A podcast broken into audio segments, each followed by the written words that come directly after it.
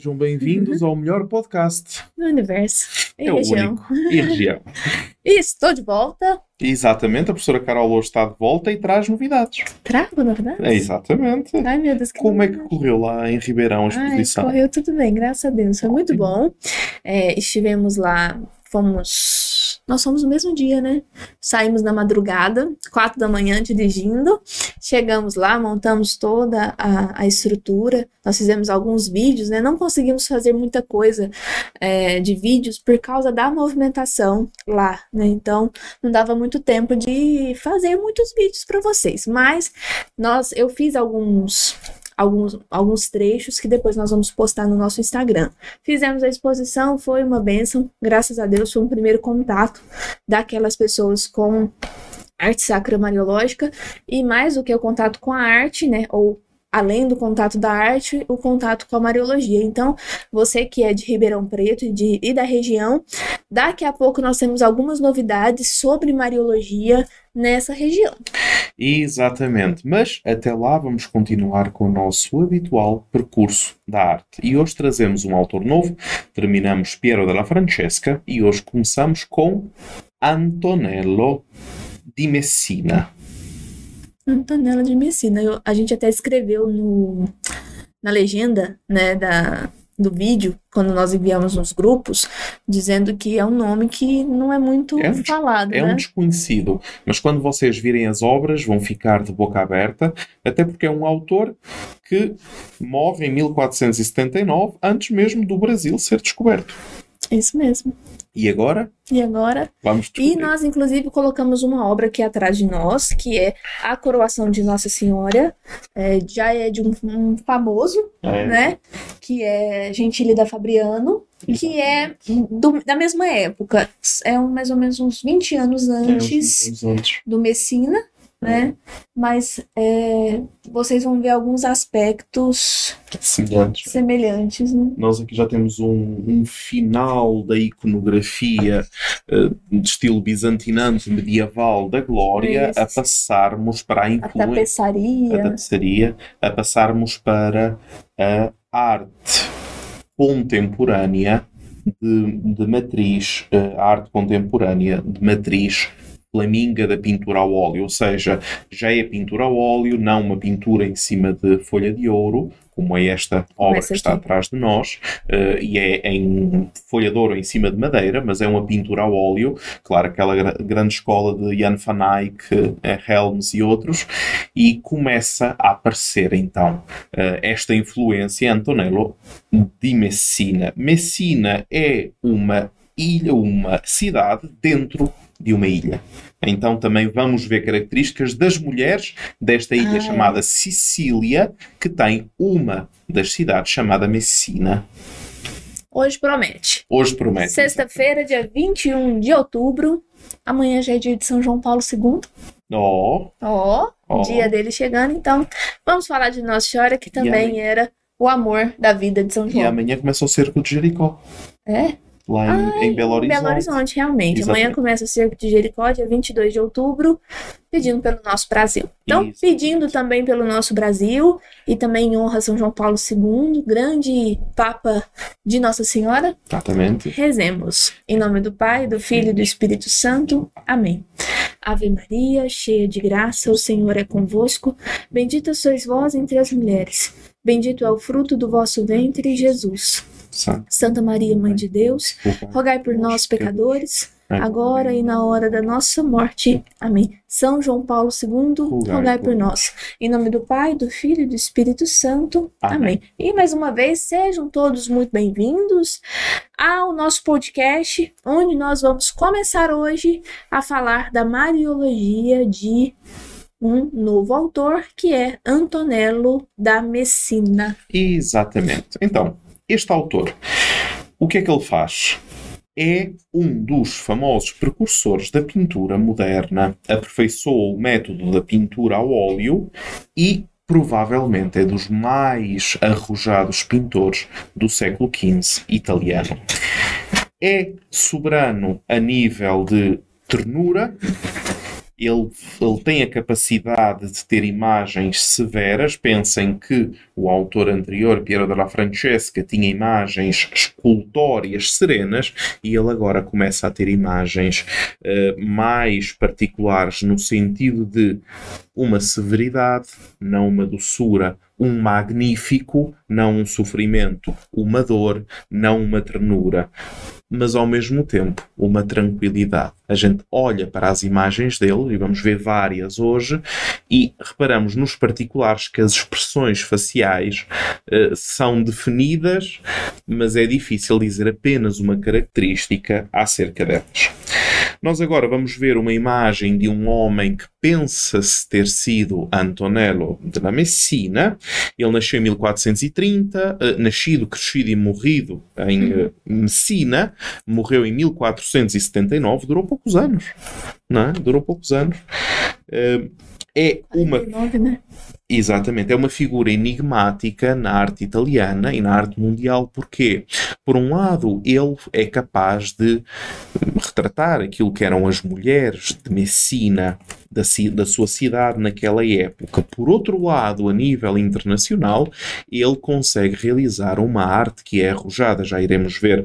Então, tem inovações revolucionárias para a época e, ao mesmo tempo, consegue captar o chamado pathos. Pathos é uma palavra grega que se pode traduzir por afecção, por aquilo que nos afeta. Hum. Então, ele consegue captar o patos cultural local de Messina e consegue fazer a sua transposição, iremos depois ver na última imagem de hoje, consegue fazer uma transposição para ser magnífico do ponto, do ponto de vista artístico e ao mesmo tempo responder às necessidades de quem? De quem comprava as obras. Mas aí você está falando que ele consegue colocar nas obras aspectos femininos é, em Nossa Senhora das Mulheres sim, de Sicília. Sim, sim. É, elas são diferentes do resto da Itália? A Itália é tão pequena. É, é, são diferentes, sim, sim. Eu sei que no Brasil isto parece tudo mais ou é menos. É diferente, só que é um país gigantesco. Isso. Né? Para vocês terem uma ideia, até 1861 Itália não é unificada. O que nós dizemos hoje em dia, Itália era um conjunto de estados independentes com línguas diversas uhum. e que, grossos dialetos que ainda hoje em dia existem dialetos, até porque até bem pouco tempo atrás ainda existia pessoas, nascidos, vividos e morridos no mesmo local, que não falavam italiano só sabiam falar dialeto, porque Itália só existe como país desde 1861. Eu discuti isto várias vezes com os italianos na história deles, em que eu lhes tive que dizer muitas vezes: vocês não erais um país que tinha um conjunto de Estados pontifícios e depois tinha um conjunto de Estados completamente autónomos. E para vocês terem uma ideia, em 1861 existe todo o Reino do Sul, da dinastia borbónica, que apanhava Nápoles Sicília e toda essa parte estava unida à coroa de Espanha. Então há muita característica da arte espanhola dentro do sul de Itália. Itália. Por exemplo, e não só, se vocês forem para o norte da Itália, eles dizem de uma forma diferente de uma forma diferente do sul, mesmo hoje todos falando italiano. A gastronomia é diferente. No norte comem polenta, no sul comem massa. E depois o, o norte insulta o sul e vice-versa, mas isso já sabem como é que as coisas são, não é?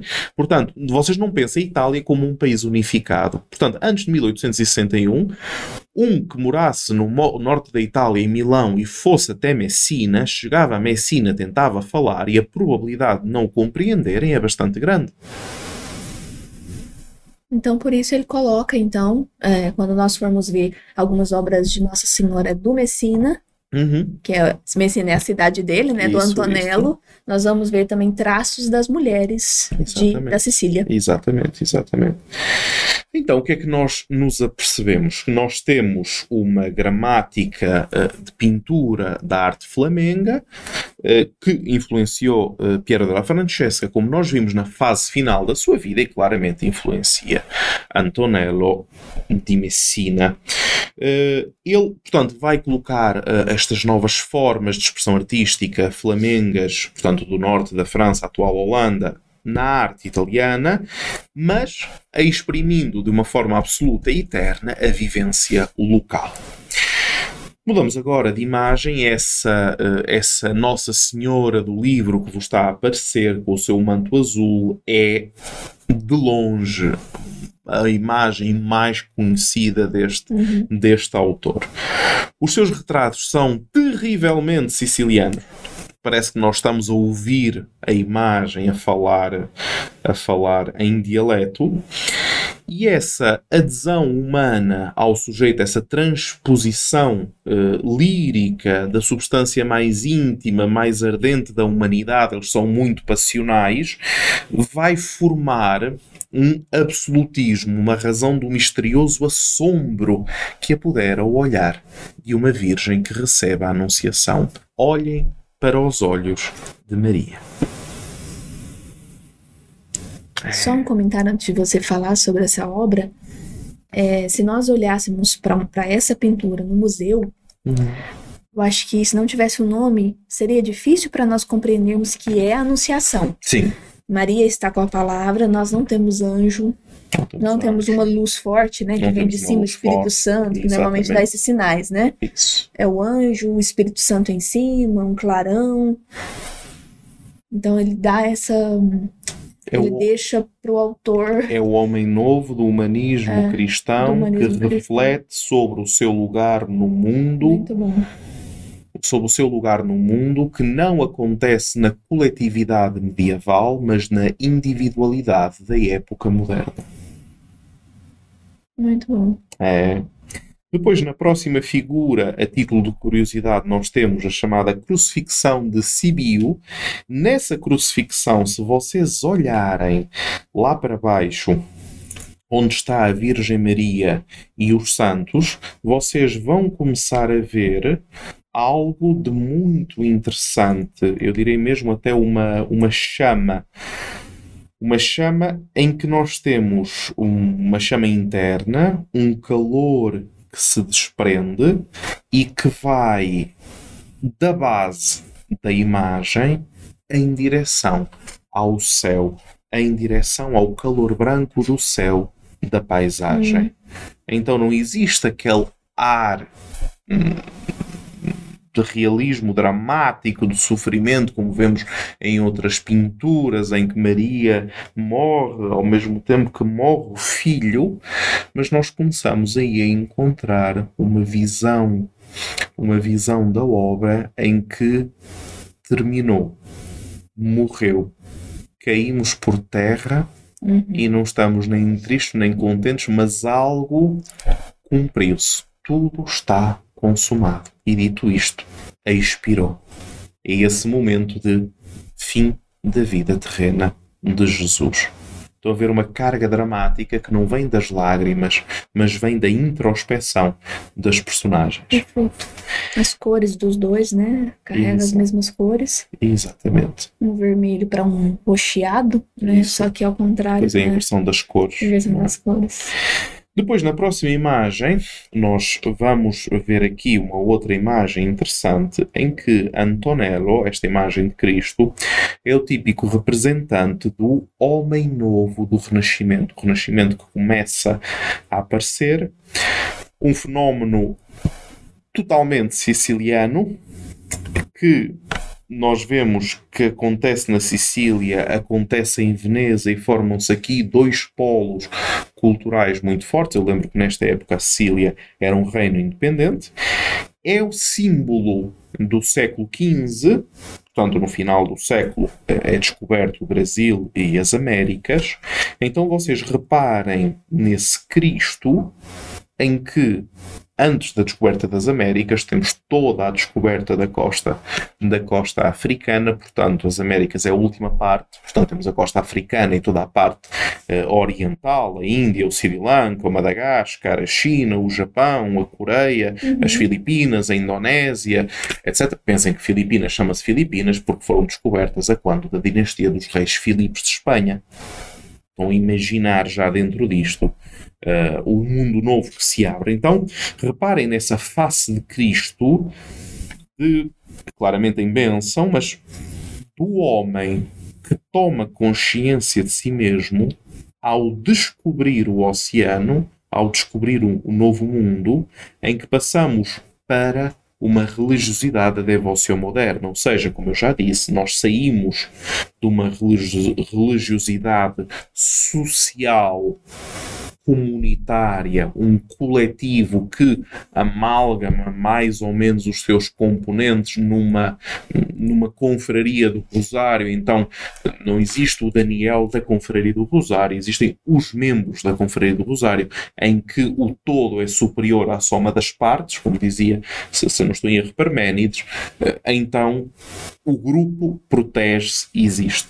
Passamos para a devoção moderna, então temos uma subjetividade muito maior na fé e vemos essa imagem de Cristo íntima, subjetiva, isolado, introspectivo. Pessoal, né? Pessoal. Ele fala comigo. Aqui não Do tem os santos, não tem a igreja toda ali em volta. Exatamente. Exatamente. né? E é uma espiritualidade que chega até aos nossos dias. Sim, Claro que nos nossos dias chega em grau extremo, é uma espiritualidade que depois vai tomar muito forma dentro daquilo que é a reforma protestante. sim. não é? É um mundo, vamos dizer assim. Meu, meu eu e Deus, né? Exatamente. Depois vamos continuar, vamos voltar para essa belíssima imagem com o manto azul e nessa representação da Virgem nós vamos ver como existe esta mão, reparem no particular desta mão que fecha o véu, que é ultra característico das mulheres sicilianas da época, ou seja, apresentar-se na modéstia Ah. de que eu sou uma mulher casada, logo irás ver a minha face e a minha mão, mas eu fecho o véu. Característica. Porquê é que Maria há de fechar o véu? Tá. Estão a entender? Porque é que ela fecha o véu? Porque as mulheres da época, na presença de terceiros que não fosse diretamente o seu marido, fechavam o véu. Mas continuamos. Nós agora vamos ver a chamada Virgem de Salting. Chama-se Virgem de Salting porque justamente foi comprada para, para uma cidade chamada Salting. Ora, vocês têm que ter ideia, e depois é, com as pinturas de Rafael, na nova coleção, nós temos algumas pinturas que têm para nós nomes esquisitos.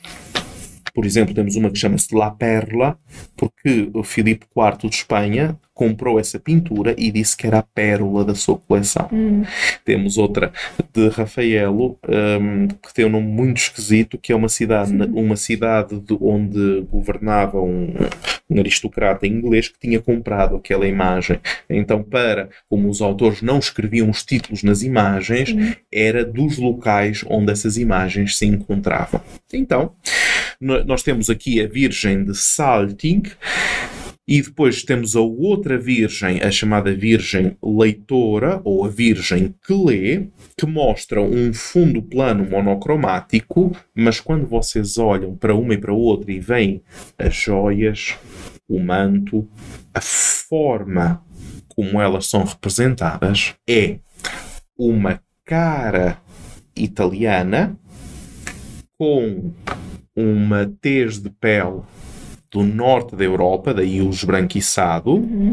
mas com as vestes típicas do sul da Europa, da região onde ele pinta. Então ele faz uma arte de fusão, como eu disse e repito, ele tenta trazer aquilo que é o seu povo em novas técnicas artísticas, como os grandíssimos particulares, claro, como não pensar na Madonna de Luca do, do Van Eyck, em que se todos os particulares são meticulosamente pintados. São arte extraordinária. Mas vamos voltar agora à Virgem de Saltig. Apresenta a mãe com o menino nos braços, eh, coroada por dois anjos nórdicos, como rainha como Rainha do Céu, a pequena figura gótica de Jesus, é arte gótica, segura na mão uma romã, que é o símbolo da fertilidade e realeza de Maria, mas também a romã já está entreaberta, permite ver os pequenos frutinhos da romã que são vermelhos, e a cor vermelha, justamente, significa a paixão, significa o sangue. O véu transparente da Virgem, sempre mãe e sempre virgem, representa uma peça muito virtuosa porque está ornado, vocês reparam, ela está ornada com preciosas joias. Um particular para os anjos. Nós olhamos para o fundo, vemos um fundo escuro, Sim. típico da época, uma coroa que tem efeitos de luz para resplandecer um brilho metálico, uma luz branca afiada que nos lembra sempre da arte flamenga e que torna esta coroa monumental. Reparem como esses dois anjos pegam 3D já, né? 3D, 3D. não é? Reparem como esses dois anjos pegam na coroa Sim. a forma como eles são capazes de pegar na coroa e depositam a co- coroa na, na cabeça de Maria, mas a coroa não assenta, significa que é uma realidade espiritual para onde quer que se mova, a Virgem continuará a participar na realeza. E agora vamos ver o particular do rosto da Virgem. É um rosto firme, impenetrável, onde tudo, desde as faixas escuras do cabelo à palidez da tez da pele, os sinais geométricos das sobrancelhas, que é uma das coisas que salta mais à vista, e vocês tendo a, tendo a imagem em, em grandes dimensões da Virgem Maria à vossa frente, reparem nas sobrancelhas, nos olhos, na boca misteriosa que não fala, mas que não está Mas perfeitamente fechada. Reparem nesse ouvido perfeito que fica fora do manto, que parece nos dar esta dureza imóvel de escultura, quase que congela, estilo mármore. cabelo, né? Exatamente. Estão a ver aquela, Congelado. aquela imagem congelada, tipo bloco de mármore, mas que ainda hoje este estilo de face se encontra nas mulheres sicilianas. Então ele não imagina uma perfeição de- da Virgem. A doutora Sara, ela é da Sara Casiri, sim. né? Lembra ela? Eu lembrei ela, exatamente. sei lá, exatamente. Depois, Ah, só para quem não conhece, né, quem esteve no simpósio de Mariologia, tanto presencial quanto online, vai lembrar do, do mestre em jornalismo, que faz parte do nosso conselho lá em Roma, que é o Jean Piero. aham, A esposa dele, que é a Sara, é doutora em ar, paleo- paleografia, Paleografia. livros antigos. livros antigos e trabalha na Biblioteca Vaticana. A Sara é da Sicília, É da Cecília. né? Então tem esse É rosto parecido, é realmente parecido com o rosto branquinha. dela. Mais pro branco, né? Isso. Depois, se nós olharmos para a Virgem que lê, nós vamos ver que existe um vínculo realmente estreito entre o menino Jesus da Virgem de Salting e o livro aberto nas mãos da mãe. Estamos a ver a passagem de um lado para o outro, que é de veras interessante. Como é que é possível, né? Como é que é possível passar de um lado para o outro, em que, como que ele criou Pensem comigo, criou duas virgens, ambas com a coroa, ambas com os santos, em vez de ter Jesus na mão, tem a palavra de Deus. É a imagem da encarnação, é a imagem da igreja. Nós hoje não temos Jesus na mão, mas temos a palavra. Uma palavra. Então é Maria com o menino, Uhum. mas o menino como palavra de Deus. Exatamente. Então é interessante ver estas duas imagens em comparação. É de veras, é de veras interessante. Daniel, só uma dúvida. Uhum. É, nos mantos de Nossa Senhora, e quando a gente lembra do Botticelli, né, nós ainda Uhum. vamos. Inclusive, a pintura do, Bottice- bu- do Botticelli, que é Maria e o livro, a Maria a Palavra, né? Está ali atrás na galeria. Acho que na segunda-feira a gente pode trazer para eles verem aqui. Algumas das obras é, com a Nossa Senhora, elas têm alguns desenhos nos no manto, Tem. né? Do, do Botticelli são as línguas de fogo, né, de. Pentecostes. E essa, por último, vou até pedir para o José colocar de novo, que é a Nossa Senhora Leitora, Uhum. né? Tem símbolos também Tá. no manto. Você tem ideia do do que seria. Então, tu- cada vez que vocês têm os símbolos no manto de Nossa Senhora que tenha nos ombros e no véu as estrelas, As que estrelas. inicialmente eram as coroas, as cruzes de ouro, significa a, a- significa a virgindade perpétua antes, durante e depois, Depois do do parto. parto. Então, sempre que vocês virem uma imagem de Nossa Senhora cujo no manto tem ou uma cruz de- desenhada, ou uma cruz de ouro, ou uma estrela, neste caso é uma estrela desenhada com joias, Uhum. significa sempre a. eh, significa sempre Perpétua a virgindade perpétua de Maria. virgindade de Maria. Porque, infelizmente, hoje em dia nós continuamos a assistir, claro, por ignorância, sabemos que a ignorância é atrevida, eh, nós continuamos a assistir a uma eh, tentativa moralizante de sim, Maria era virgem no momento da encarnação, não. Maria não permanece virgem ao longo da sua vida com José. Eh, Eu relembro-vos sempre que o facto de Maria ser perpetuamente virgem, atestado por toda a tradição eh, cristã, desde os inícios dos Evangelhos, eh, essa tradição não provém de um facto moralizante, é depois, já no final da Idade Patrística, quando surgem os primeiros mosteiros, e nós vimos isso no Stelário Maria, que dentro dos mosteiros, portanto, a sociedade monacal, já estamos no sexto século depois de Cristo, a ordem beneditina no Ocidente Latino, em que nós temos os primeiros autores que fazem entrar a figura da Virgem como modelo para os monges pela sua virgindade. Sim. Mas o significado dogmático profundo da virgindade não é ou não corresponde a um aspecto moral. Deixa eu só dar uma, uma resumida, assim, de forma mais prática. Dizer que Maria é sempre virgem, que ela continuou virgem depois do parto, não é uma questão de pureza, simplesmente, né? Ah, porque, mas, nossa, mas Maria é pura, por isso ela é virgem, ou ela é virgem, então ela é pura. Não é uma questão só de virtude, mas é, primeiro, vocação, um chamado de Eleição, Deus, né? é, de eleição Eleição. com- como mãe de Deus, né? Como imaculada, como mãe de Deus, a virgindade é uma consequência Isso. da sua eleição Sua eleição. anterior, né? Não é uma questão, ah, mas ela podia, ela era casada. Gente, não Tem é nada a ver com muito mais do que isso, né? Não tem nada a ver com isso. É, ah, não, mas é porque ela era pura, mas isso não era impureza. Se ela não fosse casta, não, não seria, não significaria que ela deixaria de ser pura Isso, isso. né? Os casais não deixam de ser puros porque têm uma vida conjugal sexual. Não deixa de ser puros, Sim. não tem nada a ver a pureza com isso. Mas é uma questão de eleição. É uma questão de eleição, sim.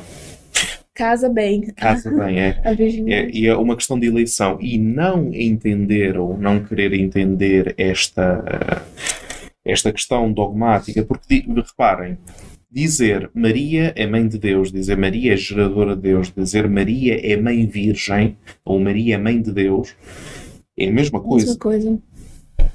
Como mãe sendo virgem, só pode ser o pai Deus. Se Maria é mãe virgem, logo o pai é Deus. Então não é algo temporal localizado. Mas sobre isto depois. Nós vamos falar mais. E agora, por fim, nós temos um convite para vocês. Exatamente. O convite que está sempre aqui na tarja, aqui embaixo do vídeo. Nós faremos no dia 4 de novembro, já anota na sua agenda, uma live, né? De apresentação da nova coleção da galeria. A última live feita, você não vai acreditar quando foi. Março, Não, senhor, live mesmo, sim, venda. ano passado. O ano passado, a Foi sério? ano passado. Se não me engano, foi em setembro do ano passado, há mais de um ano. Então, depois de um ano, nós, farão, nós faremos uma live de apresentação das novas obras e as obras que estão aqui conosco no Brasil e algumas que ainda estão chegando para o dia 4. eh, elas foram escolhidas a dedo, conhecendo vocês um pouco mais, né, e sabendo o que vocês estão pedindo estão precisando.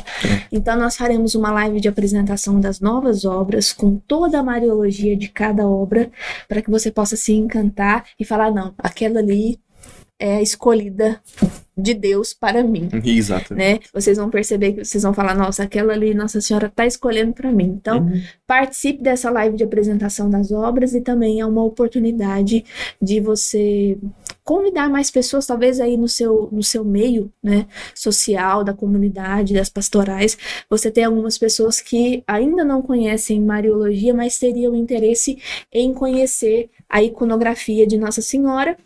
Então, por esse meio, eles vão acabar ingressando no mundo mariológico. Amém. Né? Então, no dia 4 de novembro, às 19h30, 19 e 30. 19h30, nós estaremos ao vivo apresentando. Às 19, aliás. Às desculpa. 19, nós estaremos ao vivo apresentando as obras. As inscrições, porque dessa vez terá inscrições para essa live, começarão Hoje. Hoje, Hoje, ou hoje, amanhã. hoje, hoje ainda, ainda Nós colocamos no vamos Lopes mandar Mariológicos mensagem lá no grupo e vocês poderão se inscrever, É, tá bom? exatamente, É para o isso, link né? de inscrição. Exatamente. Amanhã temos aula.